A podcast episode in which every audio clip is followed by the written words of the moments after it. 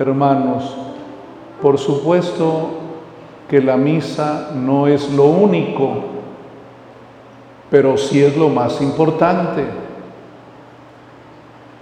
Para nosotros los católicos, la misa es el centro de nuestra vida cristiana, de nuestra vida espiritual.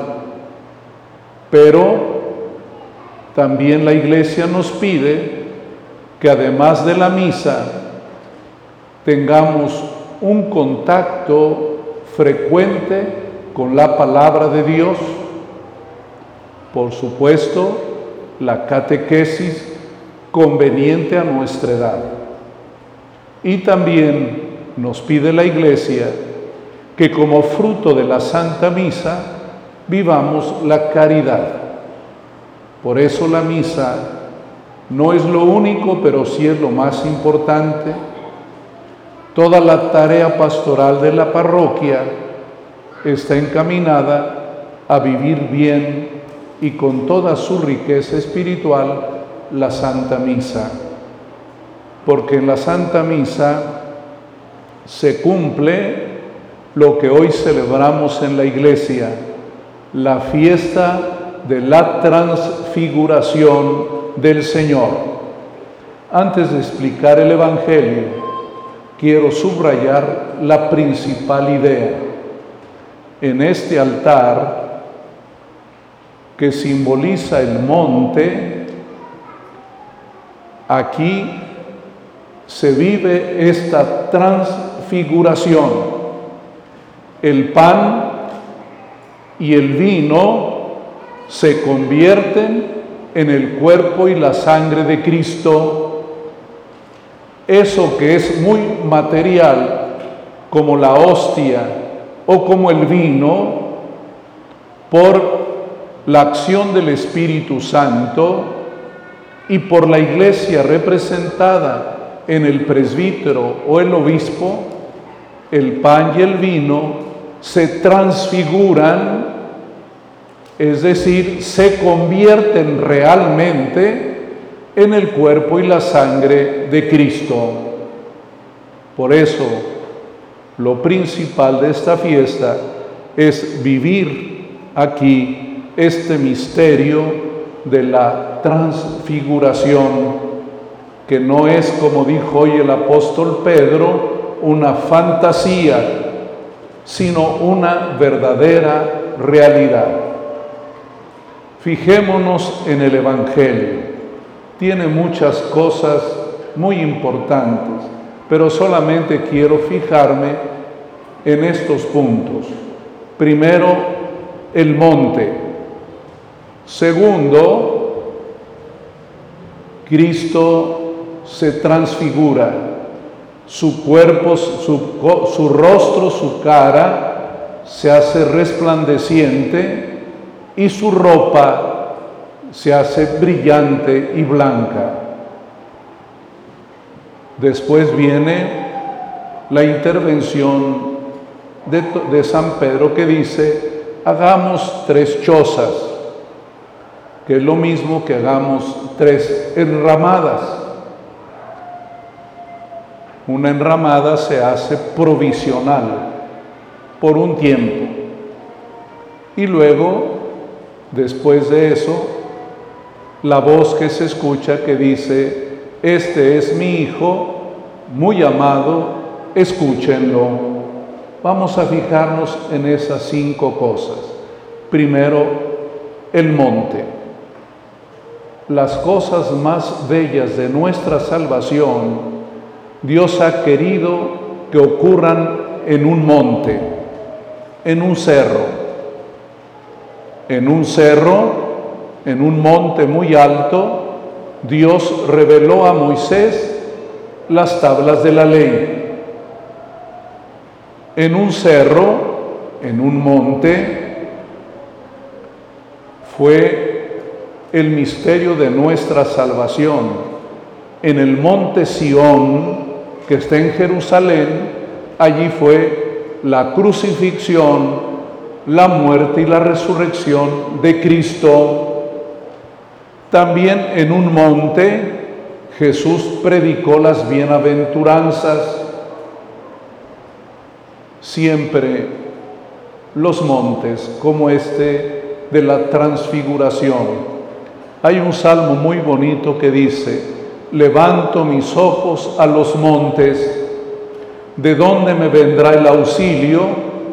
El auxilio me viene del Señor que hizo el cielo y la tierra.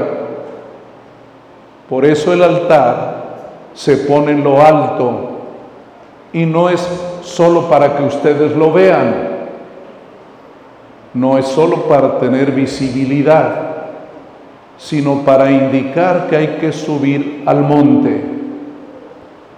Cuando yo era monaguillo, que la misa era en latín, antes de empezar a subir allí al pie del altar, el padre recitaba un salmo que solamente el monaguillo contestaba, introigo ad altare Dei. Y yo le contestaba, ad Deum que letificat juventutem meam, que en, que en español es, subiré al altar de Dios, al Dios que alegra mi juventud. Y ya, después del salmo, subí el sacerdote al altar.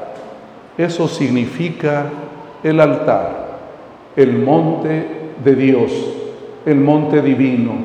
Y no es solo para tener aquí un foro. Este no es un foro de un auditorio.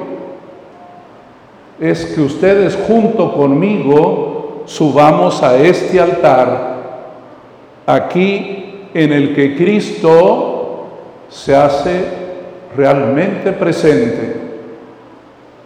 El segundo detalle del Evangelio o elemento es que Cristo, su rostro se hizo resplandeciente y su ropa se hizo muy blanca. Ya había ocurrido esto una vez, cuando Moisés, subiendo al monte Sinaí, y bajó del cerro, dice la escritura, que era tal la luz que salía del rostro de Moisés que la gente tenía que taparse porque se encandilaba. Era tal la fuerza de la luz que tenían que cubrirse el rostro. Esto es lo que cuenta también hoy el Evangelio. Cristo tenía el rostro resplandeciente, brillante. San Pablo, en la carta segunda a los Corintios, dice también que ustedes y yo debemos tener el rostro resplandeciente, que los demás puedan ver en ustedes y en mí algo de Cristo,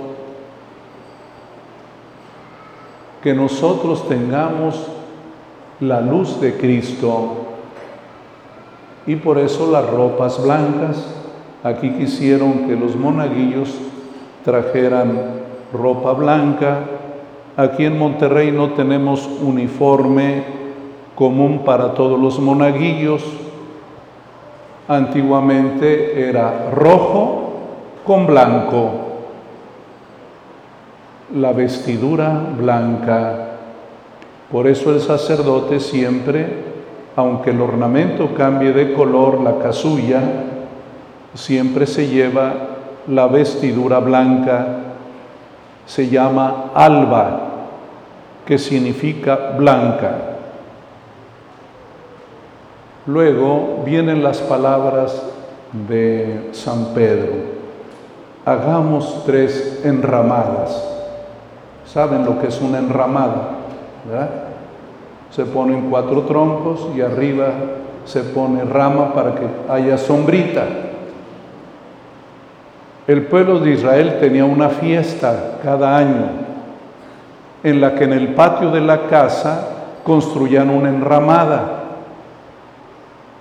Y durante seis días no dormían en la cama, sino se iban a dormir abajo de la enramada, para que se acordaran de que sus papás, cuando anduvieron en el desierto, acampaban, no dormían cómodamente, y así recordarían siempre que eran un pueblo peregrino que está llamado a caminar, que la vida no es solo comodidad, que también es sufrimiento y que Cristo es el primero que acepta caminar en el sufrimiento con nosotros. Por eso cuando dice que Elías y Moisés platicaban con Jesús, dice uno de los evangelios de San Lucas, que platicaban con él acerca de su muerte, acerca de su sufrimiento. Y luego, por último, las palabras de nuestro Padre Dios. Él es mi Hijo muy amado, escúchenlo. Ahí está el centro de todo. Escuchar a Jesús, oír su palabra a eso venimos a la Eucaristía, a oír la palabra de Dios y a comer el maná, a comer el pan de vida. Que Dios los bendiga